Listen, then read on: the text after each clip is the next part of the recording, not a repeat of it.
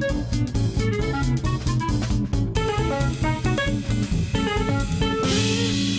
Na Liga Portuguesa, o Sporting é líder isolado à condição depois da vitória de ontem sobre o Tondela. Será que isto assustou o nosso comentador motorista? Bom dia, Zé Manel. Bom dia, bom dia, amigo David. Respondendo à tua questão, não assusta nada. Hum, estou admirado ver os lagartos a liderar.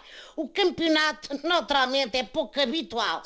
Mal comparado, é como ver, olha, um búfalo a voar ou as claques leoninas irem ao cochete a tirar pétalas de rosa aos jogadores. Bom, o Sporting fez quatro golos, dois deles pela chuteira de Pedro Gonçalves, o que só vem demonstrar que a aposta leonina na juventude está a dar frutos. Eu receio é que se entusiasmem tanto com os, com os novos valores que comecem a se embarcar. Não sei se é com medo de um novo confinamento, se é presentes de Natal antecipados para o Ruben Amorim, mas o Barandas renova com jovens promessas todos os dias. Já justificava fazer um drive-thru em que a pérola passa, rubrica, tira a foto a dar um bacalhau ao presidente e segue para o treino. Bom, tenho de admitir com desportivismo que o Sporting está a fazer um bom arranque de campeonato nesse sentido.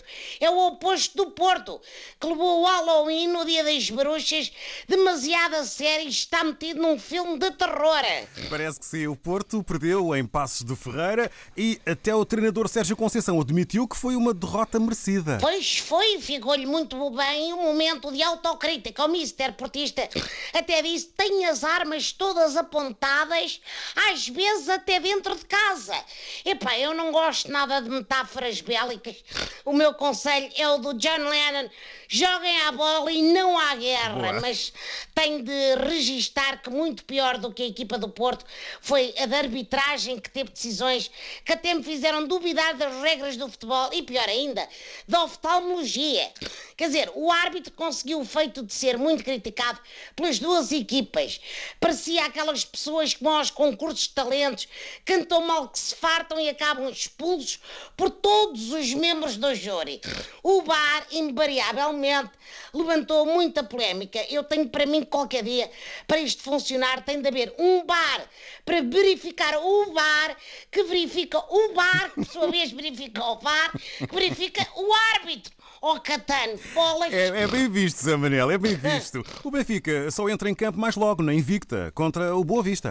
O glorioso joga mais uma vez, depois desta crónica, o que me obriga a puxar por, o, no fundo, o astrólogo que eu tenho dentro de mim. Uia.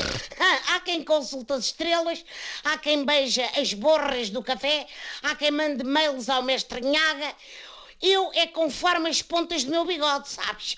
É, é que estão espetadas e por acaso hoje dizem-me que a vitória encarnada vai ser retumbante.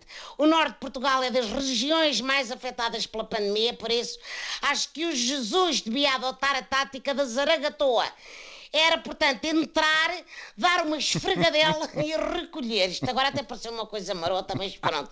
Também faz falta para nos rirmos todos um bocadinho. Ora, está. Entretanto, Luís Filipe Vieira lá ganhou as eleições no Benfica. O maestro Rui Costa passou a ser dirigente. Sempre varia, porque até agora quem nos dava música era sempre o Vieira. Bom, diz que Rui Costa vai estagiar para ser futuro presidente. À velocidade uhum. a que os dirigentes com cartão de vitalício deixam as presidências de clube. Isto é coisa para acontecer lá para 2075 ou assim. Bom, antes de me ir embora, quero apenas saudar o regresso do nosso Cristiano Ronaldo. Sentia falta dele nos relevados e na varanda de casa a tirar fotografias à namorada quando ela vai pendurar roupa no estendal, se é que me faço entender.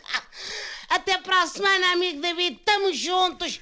Como tu dizes, com cuidado, protejam-se e havemos dar cabo disto. É isso mesmo, Zé Manel. Muito obrigado. Abraço. Bom dia, boa semana de trabalho Igualmente. e vamos embora.